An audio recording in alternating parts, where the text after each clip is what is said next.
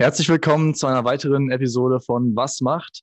Ähm, ja, heute wieder per Zoom. Also sind jetzt mittlerweile echt schon viele Folgen geworden über Zoom. Ist eigentlich ganz cool, dass wir die Umstellung gemacht haben.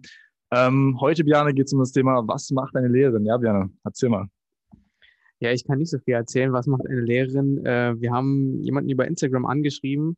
Du wirst dich gleich noch vorstellen. Ähm, wir haben eine Lehrerin vor uns zu sitzen, die auch gerade fertig geworden ist mit dem Studium, jetzt mit ihrem Referendariat beginnt. Aber am besten stellst du dich einfach mal kurz selber vor und genau.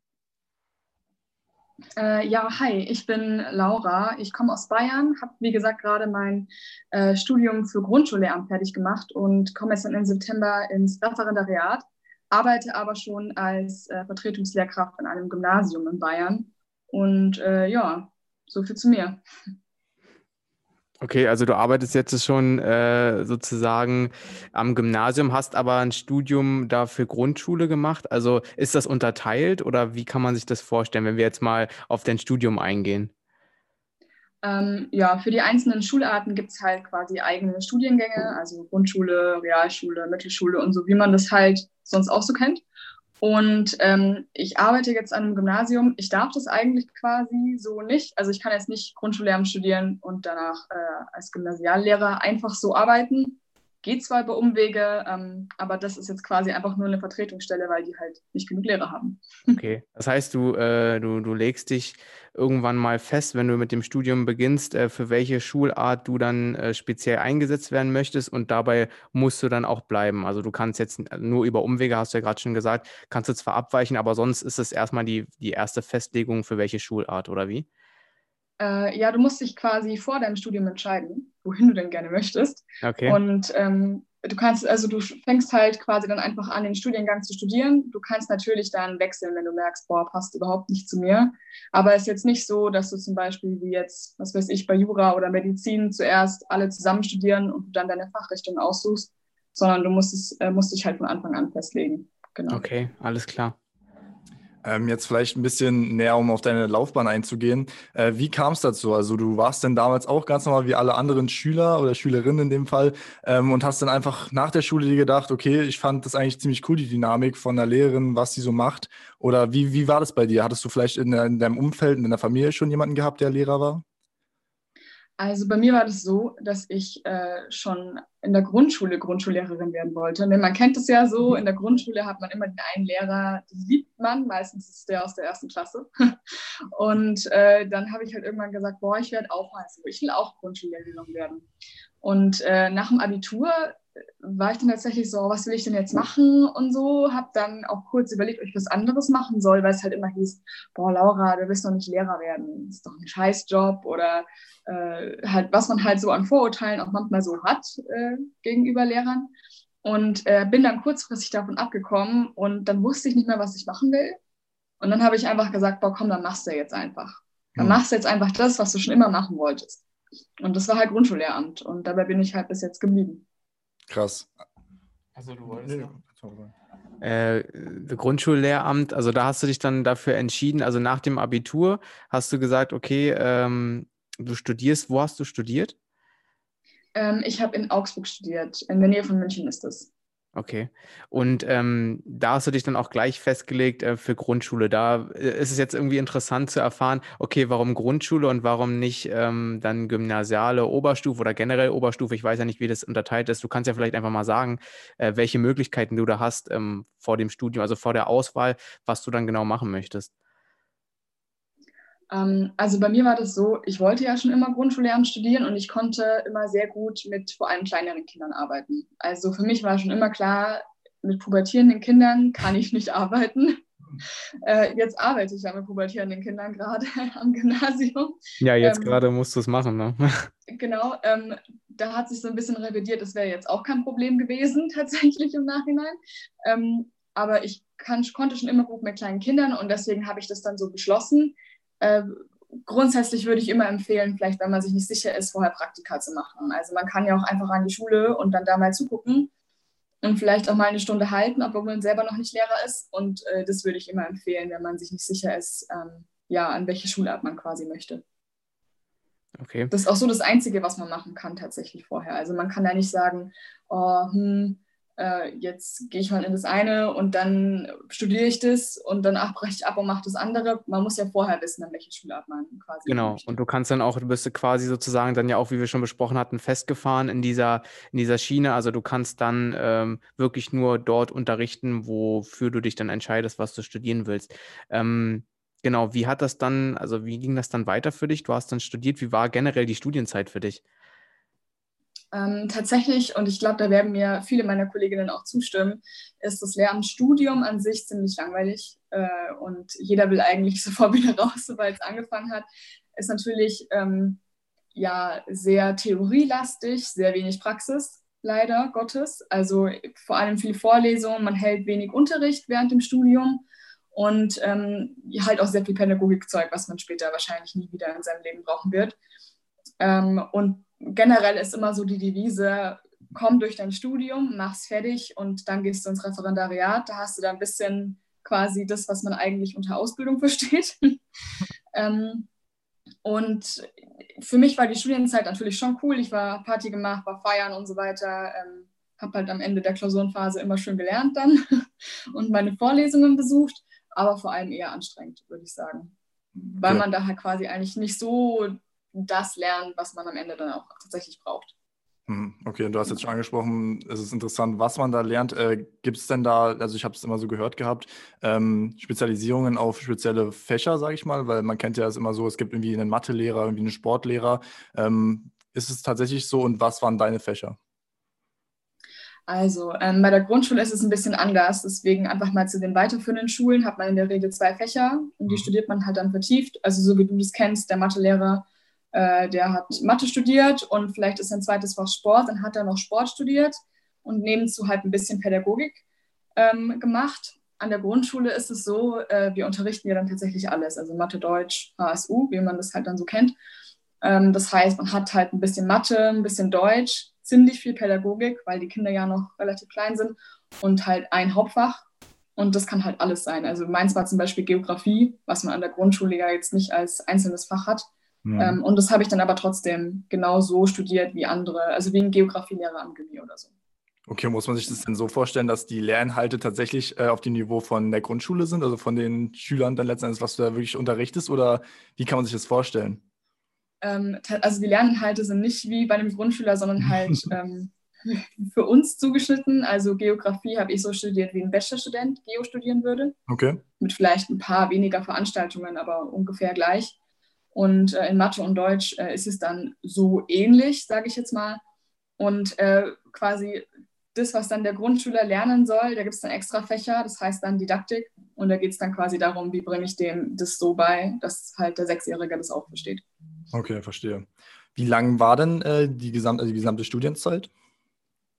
Äh, meine Studienzeit war jetzt insgesamt dreieinhalb Jahre. Ich muss mhm. aber dazu sagen, dass ich da ziemlich durchgerauscht bin. Also ich habe mir da äh, kein Urlaubssemester genommen und ich war auch äh, sonst nicht irgendwie großartig unterwegs und habe das einfach durchgezogen. Die meisten brauchen so vier, vier, viereinhalb Jahre. Okay, also warst du ein bisschen Überflieger.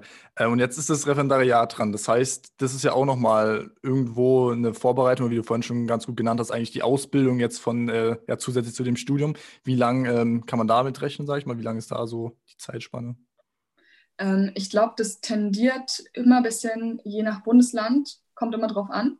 Äh, in Bayern sind es zwei Jahre, genau, mhm. also zwei Schuljahre ist man dann quasi noch an der Schule, verdient aber auch schon Geld.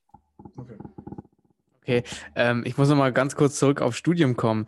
Ähm, inwiefern hat das dann äh, einen Unterschied gemacht, wenn man jetzt äh, für die Oberstufe ähm, den Studiengang wählt? Also die Pädagogikschiene meine ich jetzt. Also hat man mit, wenn man jetzt wirklich die Grundschullehramtsschiene anstrebt, hat man da mehr Pädagogik dabei oder hat man äh, andere Pädagogik dabei, wie jetzt zum Beispiel eben mit, naja, schon pubertierenden Kindern? Ähm, also es ist tatsächlich so, dass die weiterführenden Schulen, vor allem jetzt äh, Gymnasiallehramt und auch äh, Realschule, ähm, wesentlich weniger Pädagogik haben. Die haben halt, ich glaube, fünf Veranstaltungen zu dem Thema und dann ist es halt durch, äh, weil ja an den weiterführenden Schulen immer das, äh, die, das Fachwissenschaftliche ja sozusagen wichtiger ist. Und an der Grundschule, ich denke, das kann man sich auch vorstellen, wenn du halt dann mit Sechsjährigen arbeitest, ähm, hast du halt auch einen starken erzieherischen Anteil und deshalb haben wir durchaus wesentlich mehr Pädagogik. Geht es halt auch dann um solche Sachen, dass sie erstmal lernen, wie verhalte ich mich in der Gruppe, wie verhalte ich mich in der Klasse und sowas. Ähm, und die ja, das kennt man ja auch, die Erstklasslehrerin ist meistens Mama. Ich wurde auch schon mal mit Mama angesprochen. ähm, das ist dann tatsächlich ganz lustig, aber ich denke, da kann man sich vorstellen, dass man da schon ähm, ja auch ein ganz anderes Wissen in dem Bereich braucht. Okay.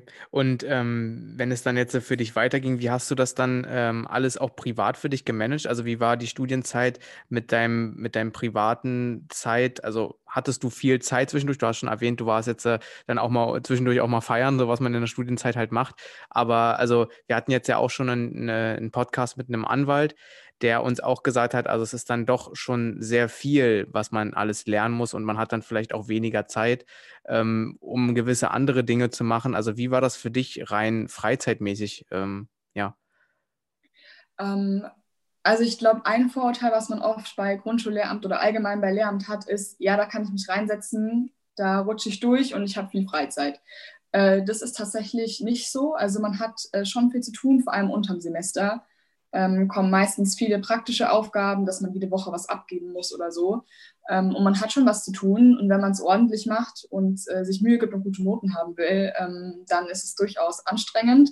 Man kann natürlich auch, ich denke, in jedem anderen Studienfach mit seinen Dreiern und Vierern durchs Studium gehen und dann ganz viel Freizeit haben. Äh, aber grundsätzlich würde ich sagen, selbst wenn man sich anstrengt, hat man am Abend noch Zeit, mal in eine Bar zu gehen oder auch mal seinem Hobby nachzugehen. Also das ist durchaus möglich. Okay. Was mich jetzt noch interessiert, ähm, wie ist es tatsächlich aufgegliedert und was sind die Inhalte, die ihr dort äh, lernt? Du hast jetzt schon gesagt, du hast dich spezialisiert in dem Fach Geografie und hast dementsprechend auch einen Bachelor dort geschrieben ähm, und gerade auch schon kurz das Wort äh, praktische Arbeiten reingeworfen. Also was sind tatsächlich so ja, Thematiken, die alle rankommen? Vielleicht ein bisschen oberflächlich, sage ich mal, weil es ja schwierig ist, da jetzt ins Detail reinzugehen. Ähm, aber wäre mal ganz cool zu hören, so ein bisschen, um einen Überblick zu bekommen. Okay, also äh, ich rede jetzt mal für Grundschullehramt, weil für äh, weiterführende genau. Schulen kann ich jetzt nicht so viel dazu sagen. Ähm, also Grundschullehramt natürlich erstmal die ganze Pädagogikschiene. Also wie bringe ich einem Kind was bei? Wie verhalte ich mich als Pädagoge zum Beispiel auch? Ähm, natürlich dann auch Pädagogikgeschichte und solche Sachen, äh, aber auch solche Sachen wie Klassenführung. Also wie kriege ich eine Klasse in den Griff? Äh, gibt es bestimmte Rituale, die ich einführen kann. Ich glaube, jeder von euch kennt diese Klangschale, die so ein Grundschullehrer ja. immer dabei hat. Oder das Xylophon oder solche Sachen. Oder eine Glocke. Oder? Äh, jetzt als Beispiel. ähm, und dann natürlich aber auch solche Sachen in der Grundschule vor allem, wie bringe ich einem Kind Schreiben bei? Wie bringe ich einem Kind Rechnen bei? Die können ja keine Zahlen meistens und auch das Alphabet noch nicht. Äh, das ist auf jeden Fall groß geschrieben. Ähm, und dann natürlich auch solche Sachen wie HSU, also Sachunterricht ist ein eigenes Fach äh, beim Studium, zumindest bei uns in Bayern. Und ähm, ich gehe da jetzt nicht in die Tiefe, sonst ist es langweilig. Nee, genau. ähm, und dann eben halt mein Hauptfach. Und das ist dann tatsächlich, also Geografie in meinem Fall, äh, reine Fachwissenschaft. Also da geht es dann los mit physischer Geografie, irgendwelche Gesteinsarten ähm, äh, und natürlicher Wasserkreislauf und sowas. Mhm. Ähm, genau. Und da ist mein Tipp immer, wenn es jemand studieren will, auch bei den weiterführenden Schulen wähl dein Hauptfach nach Interesse, weil es, wie gesagt, ähm, ja, dafür muss man sich interessieren, ansonsten stirbst du. Naja, denke denk ich mir auch. Ja. Wichtig. Ähm, und genau zu den praktischen Arbeiten, was habt ihr da zum Beispiel so gemacht?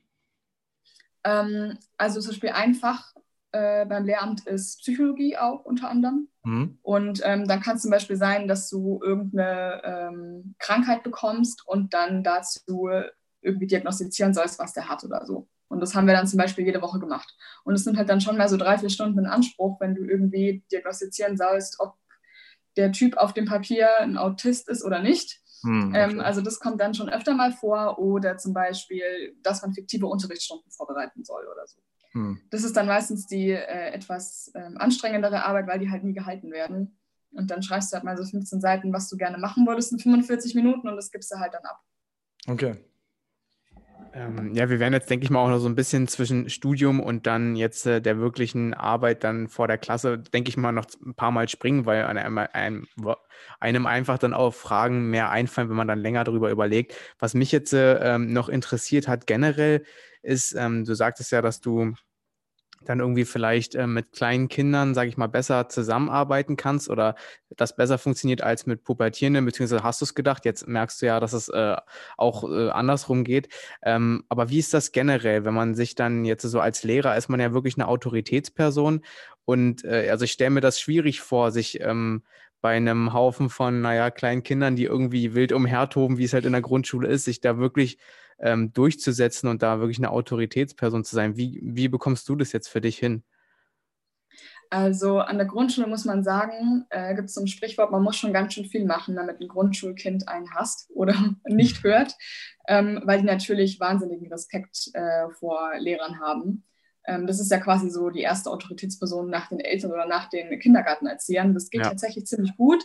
Ähm, da arbeitet man halt dann eher mit bestimmten Regeln, die von Anfang an eingeführt werden, wie ich melde mich im Unterricht oder äh, wenn die und, die und die Musik kommt, bin ich leise. Das ist gar kein Thema tatsächlich. Ich persönlich hatte da noch nie Probleme mit, äh, wenn man da relativ konsequent ist, auch mit den äh, Maßnahmen, die man halt dann so hat. Kennt ja jeder, zum Beispiel Nachsitzen oder sowas. Dann ist äh, meistens relativ schnell auch Ruhe. Ähm, ich kenne aber natürlich auch Kollegen, die da halt Probleme haben oder Studierende von mir, die das nicht so gut hinkriegen. Da ist eigentlich mein Tipp eigentlich immer konsequent sein, seine Regeln durchziehen und dann passt mhm. es eigentlich. Jetzt an der weiterführenden Schule am Gymnasium ist natürlich so eine Sache, vor allem in der Pubertät äh, geht auch mal der Respekt gegenüber der Lehrperson verloren, wenn man den nicht sonderlich gut mag oder nicht gut leiden kann. Ist tatsächlich ein bisschen schwieriger. Äh, ich habe gelernt, den meisten mit Humor zu begegnen und tatsächlich einfach sich nicht so viel äh, zu Herzen nehmen zu lassen. Und wenn jetzt tatsächlich mein Schüler absolut ausrastet, dann ähm, werden halt die Eltern angerufen. So hm. ist dann meine Methode. Ja, naja, gut, dann spätestens bei den Eltern, dann hören dann auch äh, die 14-, 15-Jährigen auf, weil es dann wahrscheinlich dann zu weit geht. Ähm, aber nee, weil mich das nur interessiert hatte, weil man kennt das ja irgendwie oder jeder hat das ja irgendwie mal durchlebt, dass äh, ein Lehrer sich einfach überhaupt nicht durchsetzen konnte und dann irgendwie die Klasse mehr oder weniger gar nicht mal bösartig verrückt gespielt hat, aber einfach, naja, den Lehrer nicht wirklich ernst genommen hat, was er da vorne redet. Und dann stelle ich mir das ähm, auch schon bei den Grundschülern manchmal, also je älter sie werden, weiß ich nicht, in der dritten, vierten Klasse dann auch schon sehr schwierig vor, sich da wirklich so durchzusetzen, dass einen die Kinder dann auch für voll nehmen. Ähm, ja, da hast du recht. Also ich glaube, es ist auch so ein bisschen persönlichkeitsabhängig. Ähm, das sieht man ja meistens auch, man kennt immer diesen einen Lehrer, der kommt rein, da ist die ganze Klasse still, bevor der überhaupt was gesagt hat. Genau. Und äh, das hat einfach was mit Aura auch zu tun, wie man ein Klassenzimmer betritt und mit eigenem Selbstbewusstsein. Und wenn du natürlich in eine Klasse reinkommst und du von vornherein schon Angst hast, dass jetzt irgendwas schief geht. Das merken die Kinder natürlich auch. Und äh, man muss da auch selber ein bisschen an seiner Haltung arbeiten, wie wirklich auf andere und äh, wie, wie ist zum Beispiel meine Körperhaltung oder sowas vor einer Klasse, wenn ich jetzt da so dran stehe mit den Händen mhm. vor der Brust und wie so eine kleine scheue Maus da rumrenne, dann ähm, funktioniert das natürlich meistens überhaupt nicht. Habt ihr da ähm, im Studium dann auch so Sachen gelehrt bekommen oder hat man da generell irgendwie gezeigt bekommen? Also klar, Pädagogik auf einer Schiene, aber hat man da auch so für sich, im, wie du gerade schon meintest, Körpersprache und äh, generelles Auftreten, habt ihr da auch so oder gibt es da generell Weiterbildungen, Workshops oder weiß ich ja nicht, ähm, wo man das so ein bisschen so Fähigkeiten erlernt dazu? Tatsächlich überhaupt nicht. Und das ist auch das, was ich okay. vorher gemeint habe mit sehr theorielastig und keine Praxis ähm, so wichtige Sachen wie zum Beispiel, wie kriege ich einen Schüler dazu, vielleicht mir Respekt zu zollen oder wie kriege ich einen Schüler dazu, dass er einfach mal die Klappe hält. Ähm, das sind so Sachen, die lernst du halt im Studium nicht, sondern dann im Referendariat mit Glück, mit Pech erst später durch Erfahrung. Und ähm, das ist halt so das, was mich tatsächlich im Studium gestört hat, weil ich das gerne schon vorher gewusst hätte. Ja, man schaut sich dann wahrscheinlich auch vieles ähm, jetzt im Referendariat ab von anderen Kollegen, schätze ich mal. Äh, ja, da hast du recht. Äh, man hat auch immer einen Mentor, also man ist ja immer einer Person zugewiesen. Ich weiß nicht, ob ihr mhm. das aus der Schule noch kennt. Wenn ihr einen Referendar hattet, dann war der meistens immer bei einem bestimmten Lehrer mit dabei. Mhm. Und ähm, mit, an den hältst du dich eigentlich und der bringt dir dann auch das meiste tatsächlich bei. Und bei diesem funktioniert es dann wahrscheinlich auch mit dem Respekt gegenüber der Klasse, vermute ich mal. Ja, da muss man natürlich Glück haben, dass man auch den Lehrer genau. erwischt, der natürlich so drauf ist. Ähm, habt ihr ja vorher schon angesprochen, es gibt immer den einen Lehrer, äh, da hat nie irgendwas funktioniert, da konnte man machen, was man wollte. Wenn man jetzt den als Mentor erwischt, hat man wahrscheinlich hat man äh, nicht so viel Glück gehabt. genau. Okay, äh, wie, wie ist das äh, Referendariat aufgebaut? Also ich hatte da schon mal ein bisschen recherchiert gehabt. Ich glaube, das ist ja in drei Stufen eingeteilt, oder? Ähm, das ist tatsächlich, wie gesagt, in jedem Bundesland ist es mit dem Ref, also dem Referendariat ein bisschen anders. Mhm. Ähm, grundsätzlich hat man halt mehrere Lehrproben, also du hältst Unterricht und äh, hinten hockt so eine Prüfungskommission und guckt dir dann zu und bewertet es. Und danach hat man halt ein Gespräch und bekommt Noten. Und ähm, die Noten werden halt dann am Ende verrechnet zu einem zweiten Staatsexamen. Also am Ende vom Studium schreibt man das erste Staatsexamen, das sind halt schriftliche Prüfungen. Mhm. Und am Ende vom äh, Referendariat halt das zweite. Und das sind quasi diese Unterrichtsbesuche, das kennt ihr ja auch alle. Diese eine Stunde vom Referendar, die dann top ist, mit ja, genau. Schokolade am Ende und äh, was auch immer. äh, eher so ein bisschen wie im Kino oder im Theater und gar nicht wie Schule. Und äh, genau solche Stunden hält man dann eben. Naja, ich erinnere mich noch dran, das war dann auch irgendwie schon so im Voraus mit dem Lehrer so abgeklärt, ja, wir machen das denn so und wir machen das dann so und so. Es ist tatsächlich so. genau. Also das sind tatsächlich äh, bis ins kleinste Detail vorbereitete Unterrichtsstunden. Die sind bis ins letzte geplant und äh, meistens macht man es auch so, dass man die Stunde vorher schon mal hält und dann einfach nochmal hält. Mhm. Okay, ja, das sind alles so ähm, Erfahrungen, die wir dann auch kennen. Ja.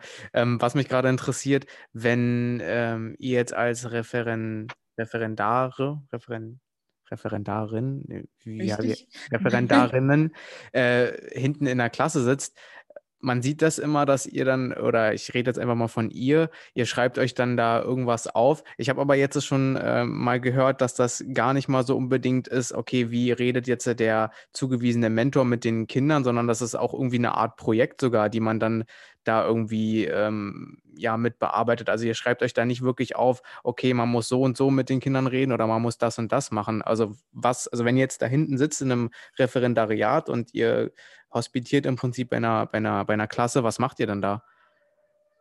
Äh, das ist eine gute Frage, weil ich ja noch gar nicht im Referendariat bin, sondern erst ab September. Ach so, ja ähm, gut. Okay. Aber aus dem Studium, wenn man mal hinten tatsächlich mal die, die Chance hat, in der Klasse zu sitzen, ähm, ich glaube, es kommt immer drauf an. Manchmal bekommt man wahrscheinlich Arbeitsaufträge. Also mhm. es kann sein, dass äh, dein Mentor halt sagt, äh, diese Woche möchte ich, dass du guckst, wie Klassenführung bei mir aussieht. Dann schreibst du dir halt das auf. Oder zum Beispiel wie Gruppenarbeit bei mir aussieht, dann notierst du dir halt dazu was. Und manchmal notiert man sich halt wahrscheinlich auch einfach das, was einem auffällt. Vielleicht irgendwelche Fehler oder vielleicht auch positive Sachen, die man übernehmen kann, was man sich halt im Nachhinein ansieht. Okay. Ähm, genau, wie sieht es denn mit dem Feedback aus gegenüber jetzt deinem Umfeld oder auch deiner Familie? Also wie haben die es aufgefasst, okay, meine, meine Tochter geht jetzt ins äh, Referendariat, macht jetzt Lehramt, wie haben die es aufgenommen? Tatsächlich haben äh, ganz viele das eher negativ aufgenommen. Okay. Also äh, der Beruf des Lehrers hat ja auch in Deutschland nicht immer unbedingt eine sonderlich positive Konnotation. ähm, gibt relativ viel Lehrerbashing und natürlich diese ganzen Vorurteile wie, ja, dann hast du ja immer Ferien. Hm. Oder dann hast du ja auch mal um 12 Uhr mittags aus oder so. Und die Sprüche habe ich dann natürlich auch gedrückt bekommen, schon bevor ich angefangen habe. Sowas wie, ah, cool, ja, dann hast du ja ganz viel Ferien, aber es ist ja teuer, wenn du dann Urlaub fährst. Oder solche hm. Reaktionen. Äh, und spezifisch meine Eltern, ich meine, jeder hat ja auch so seine eigenen Schulerfahrungen, sage ich jetzt mal. Und wenn die halt negativ ausfällt, dann ist auch meistens das Berufsbild des Lehrers nicht unbedingt sonderlich gut. Okay, ja. Und dann kam halt natürlich, oh, willst du es wirklich machen? Ist ja ganz schrecklich und so weiter. Mittlerweile ist es auch schon wieder ganz anders. Also ähm, jetzt, wo ich es dann äh, studiere oder jetzt, wo ich es dann werde, ähm, ist es auch durchaus positiv gestimmt. Okay, du hast gerade schon einen interessanten Punkt angesprochen, äh, den ich tatsächlich auch fragen wollte. Man hört das ja immer so, okay, oder man, man denkt sich das als Schüler so. Natürlich jetzt in, in unserem Alter denken wir uns das nicht mehr, aber man denkt sich das so als, ja, keine Ahnung, siebte, achte Klasse Schüler.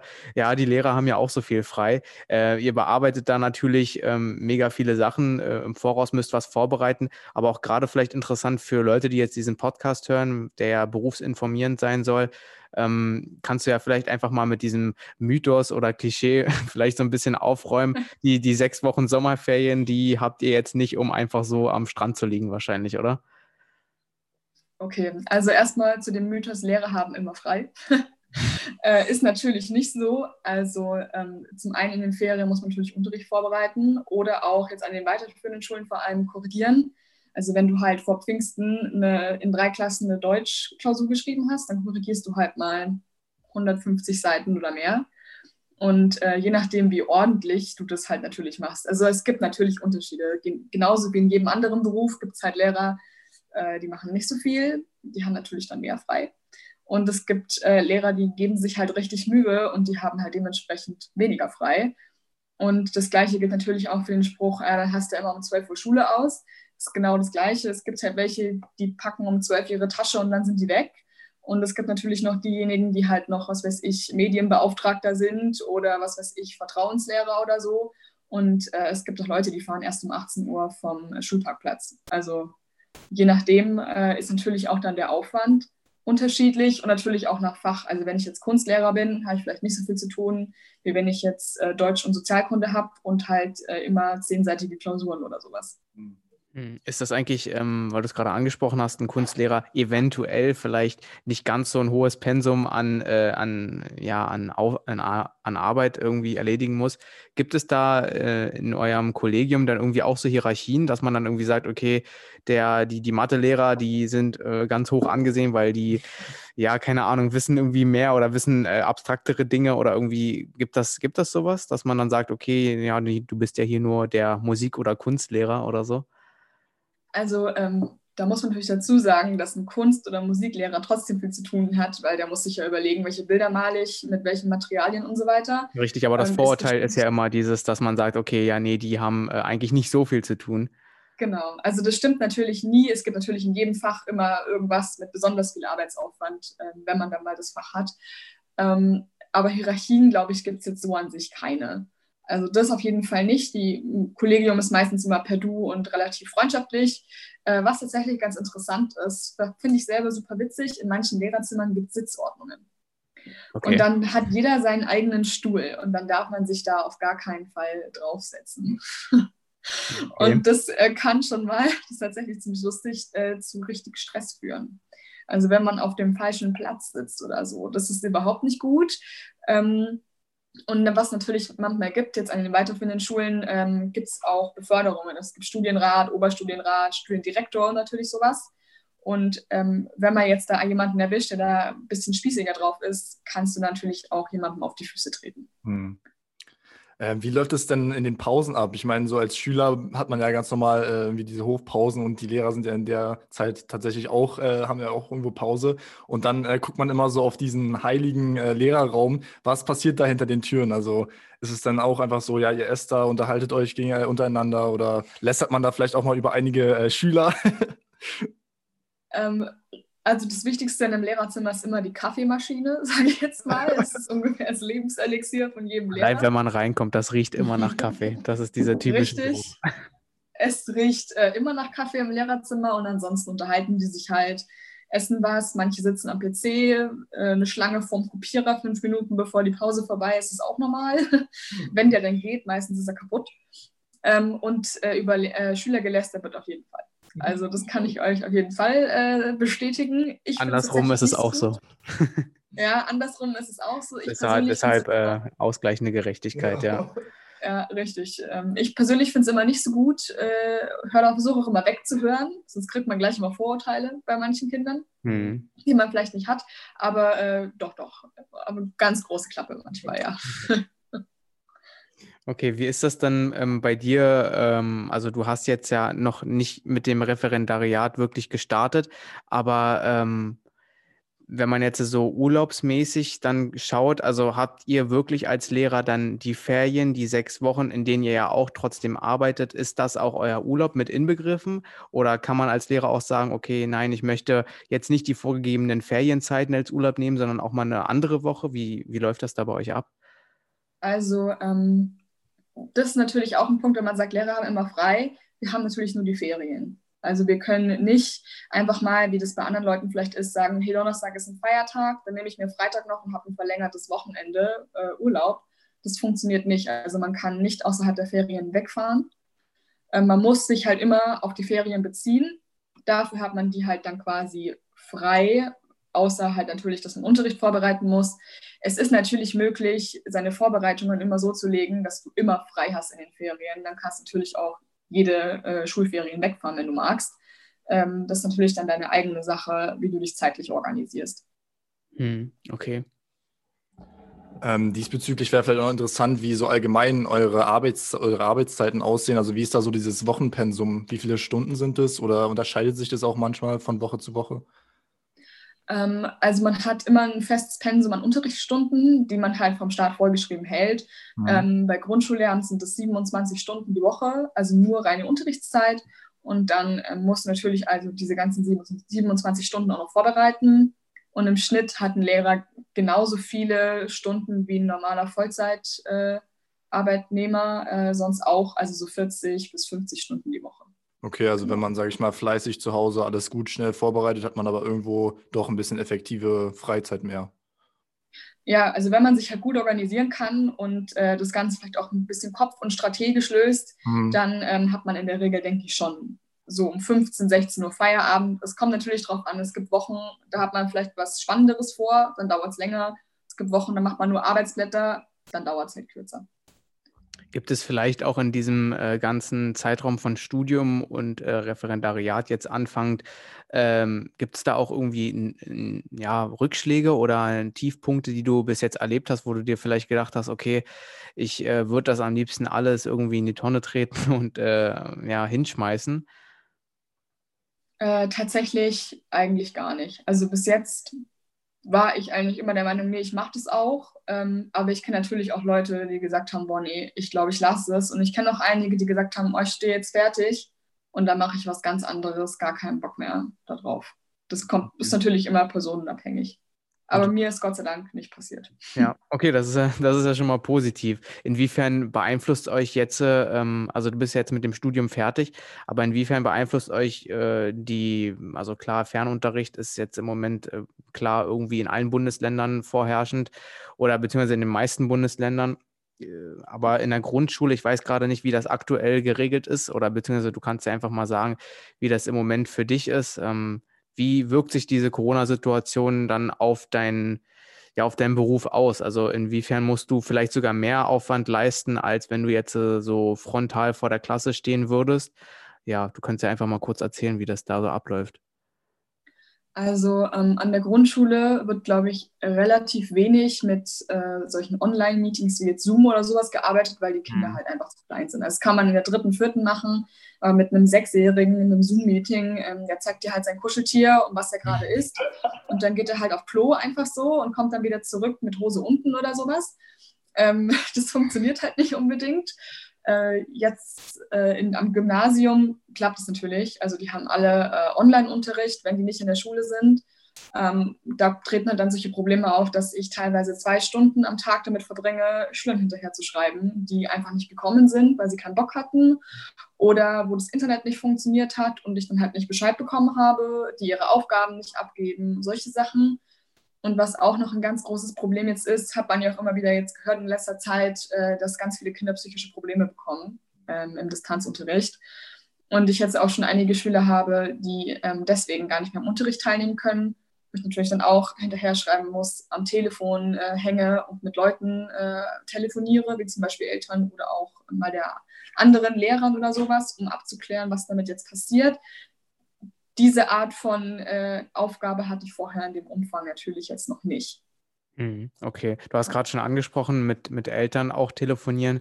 Das wird ja dann generell auch, wenn du dann ähm, wirklich in der Grundschule aktiv bist und da irgendwie ja frontal vor der Klasse stehst. Ähm, in dem Altersspektrum, sage ich mal, wird das ja natürlich viel mehr auch sein, mit Eltern zu kommunizieren. Also ich weiß jetzt nicht, ob es, ob du jetzt da schon irgendwelche Erfahrungen gemacht hast. Wahrscheinlich eher jetzt noch nicht, aber ähm, man muss ja da auch wahrscheinlich irgendwie ja sehr sensibel auch irgendwie umgehen mit den Eltern, weil die ähm, natürlich wollen ihre Kinder immer beschützen oder wollen immer das Beste für ihre Kinder. So ist es ja meistens.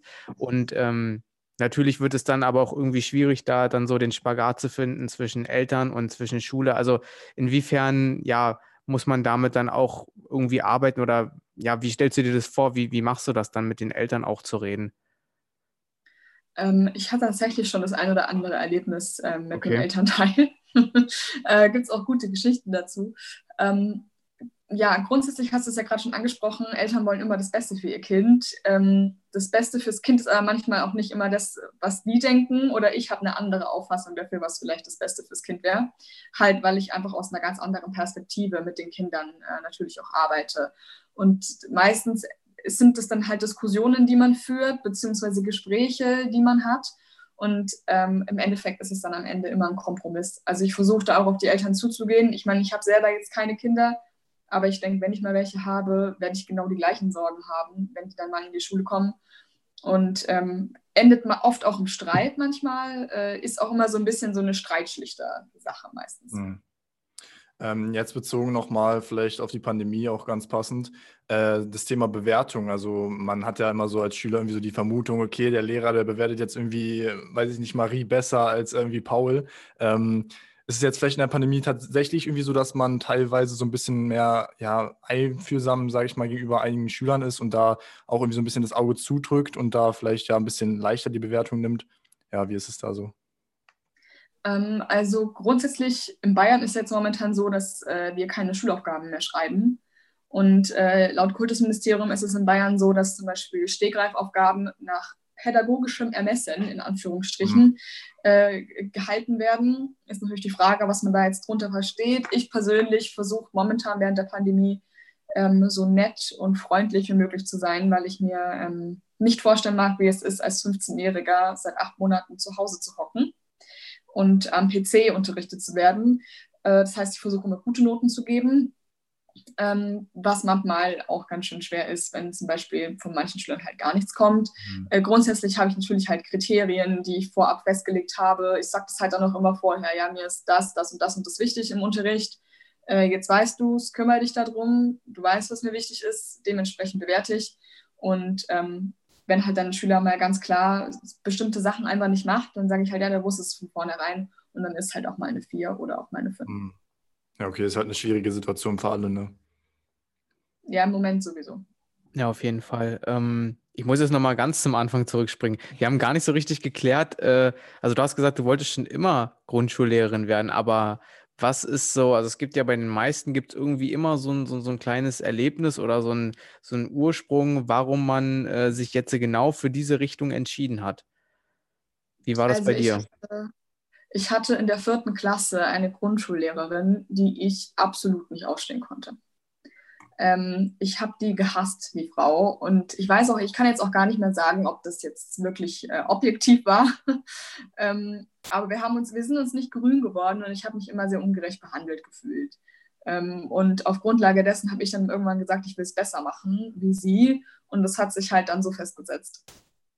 Okay, cool. Also das ist äh, ein guter Ansatz, weil den hatten wir jetzt gar nicht so äh, herausgearbeitet, aber eigentlich bei allen Gästen, die wir bis jetzt hatten, gab es da irgendwie immer so ein, so ein kleines Erlebnis und äh, anscheinend auch so bei dir.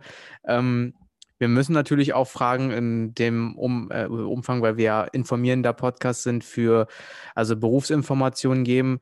Ähm, wie sieht es äh, finanziell aus? Also hast du ähm, jetzt erstmal generell auch auf Studium bezogen? Wie hast du dich da über Wasser gehalten? Finanziert das Ganze? Und wie sieht es dann wirklich aus, wenn du äh, mit Berufserfahrung dann später dastehst?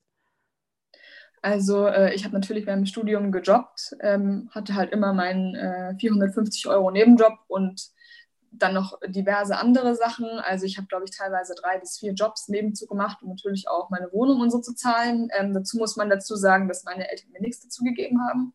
Also ich das halt quasi alleine gestemmt habe. Da muss man dann natürlich mehr arbeiten. Oder was natürlich auch gibt, das BAföG, habe ich auch eine Zeit lang gehabt. Hilft einem auch äh, relativ weiter. Ähm, jetzt nach dem Studium ist es so, im Referendariat bekommt man natürlich auch schon Geld. Ähm, die Listen sind einsehbar, deswegen kann man natürlich auch drüber reden.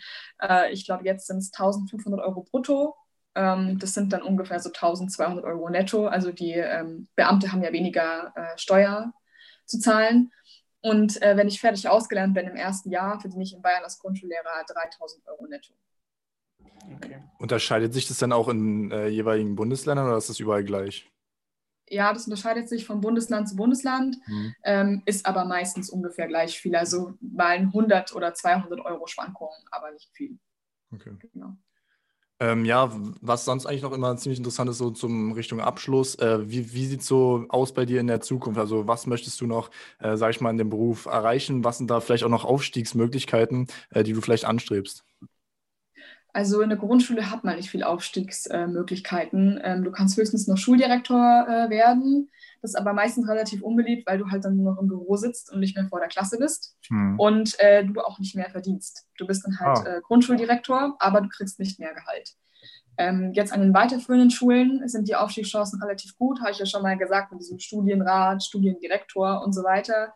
Ähm, da kannst du halt dann ähm, die ganze Hierarchie nach oben gehen bis zum äh, Schuldirektor. Und als gymnasialer Schuldirektor verdienst du dann schon wirklich gut. Also ich bin, ich will da jetzt nicht äh, sagen, wie viel, weil ich es nicht genau im Kopf habe, aber es sind dann schon 4.000 äh, bis 5.000 Euro oder sogar mehr, je nachdem, wie lange man es natürlich dann auch schon ist. Aber der steht ja auch ab und zu dann vor der Klasse, oder? Also unser war ab und zu in Physik. Also erinnere ich mich zurück. Ja, ähm, ich bin mir nicht ganz sicher, wie das geregelt ist. Äh, man hat natürlich auch noch Stunden, die man halten kann. Ich glaube, es kommt auch auf den Verwaltungsaufwand drauf an. Aber natürlich war auch ein Schuldirektor mal Lehrer und ab und zu hat er halt dann auch mal Lust und dann hat er halt seine zwei Schulstunden in der Woche. Alles klar. Okay, ähm, wenn wir jetzt nochmal davon ausgehen, dass äh, Leute den Podcast hören, die vielleicht äh, einen ähnlichen Weg wie du einschlagen wollen äh, oder beziehungsweise sich einfach generell dafür interessieren, ja, okay, ich würde gerne Lehrer werden. Ähm, was würdest du den Leuten mitgeben? Also was, welche, welche Fähigkeiten sollte man schon von vornherein irgendwie besitzen oder wozu sollte man nicht abgeneigt sein? Und was sind einfach so Tipps, die du den Leuten mitgeben könntest? Also äh, man sollte zum einen auf jeden Fall selbstbewusst sein ähm, und äh, hinter dem stehen, was man macht. Das ist ganz wichtig vor der Klasse. Ähm, man sollte spontan sein, weil im Unterricht nie irgendwie was so läuft, wie es äh, eigentlich laufen sollte meistens. Ähm, organisiert sollte man sein, ansonsten äh, klappt das Ganze nicht. Dann vergisst man das eine hier und das andere da oder man weiß nicht mehr, was man in der Stunde äh, davor gemacht hat oder sowas. Das ist auch nicht unbedingt sonderlich hilfreich. Ähm, ja, ansonsten würde ich sagen, einfach Humor mitbringen, auf jeden Fall auch. Das hilft ganz schön viel. Hm. Okay. Genau. Ja, dann würde ich sagen, ähm, Devin, hast du noch irgendwas? Ähm, achso, wir können es gleich nochmal ansprechen. Ähm, du hast ja selber einen Podcast. Vielleicht möchtest du irgendwie Werbung in eigener Sache machen, vielleicht auch für deine Instagram-Seite. Dann äh, würden wir dir jetzt hier die Möglichkeit mhm. bieten. Okay, dann mache ich jetzt mal ein kleines bisschen Schleichwerbung. Also, äh, die beiden Jungs haben mich angeschrieben, weil ich auf Instagram unterwegs bin und zwar unter The Helping Teacher kann man mich finden. Da geht es ganz viel um äh, Lehrerweiterbildung und meine eigenen Erfahrungen, auch jetzt im Ref. Und äh, zusammen mit einem anderen Kollegen auch aus Instagram ähm, haben wir den Podcast Die Freistunde. Findet man auch genauso auch auf Instagram und da geht es eben um alles rund ums Thema Lehrer. Okay, perfekt. Genau. Dann, Devin, hast du noch irgendwas? Nee, also wirklich ein toller Podcast gewesen. Heißt, wenn man irgendwie noch Fragen hat jetzt als Zuhörer, kann man dich immer kontaktieren, auch über Instagram, rein, theoretisch auch mal einen Podcast reinhören. Ähm, nee, also ich fand es auf jeden Fall ein sehr, sehr informativer Podcast. War auch sehr, sehr, ja, ging sehr, sehr leicht äh, über die Bühne, sage ich mal. So war sehr, sehr schnell und äh, wir hatten coole Fragen auf jeden Fall dabei gehabt, auch einige Stories von dir. Ähm, und ich glaube, man kann es auf jeden Fall auch so ein bisschen mehr nachvollziehen, was da auch vielleicht hinter den Türen äh, der Lehrer, ja, vonstatten geht. Ähm, danke auf jeden Fall von meiner Seite. Björn, möchtest du noch was sagen? Ja, danke dir für die Zeit und ähm, sollte nochmal irgendwie der Bedarf sein, dass wir da nochmal irgendwas äh, mehr nachfragen müssen, dann können uns die Zuhörer wie immer schreiben und dann, äh, weiß ich nicht, bist du bestimmt auch offen für einen zweiten Teil, dass wir das aufnehmen können. Und äh, ja, ansonsten äh, viel Glück noch weiter dir und danke dir für deine Zeit. Ja, danke, dass ich dabei sein durfte und meinen Beruf vorstellen und äh, ich fand es auch eine coole Runde ich hätte auf jeden Fall Bock auch auf eine zweite Folge, wenn es die geben sollte. Und äh, ja, bis dann. Alles klar. ciao. ciao.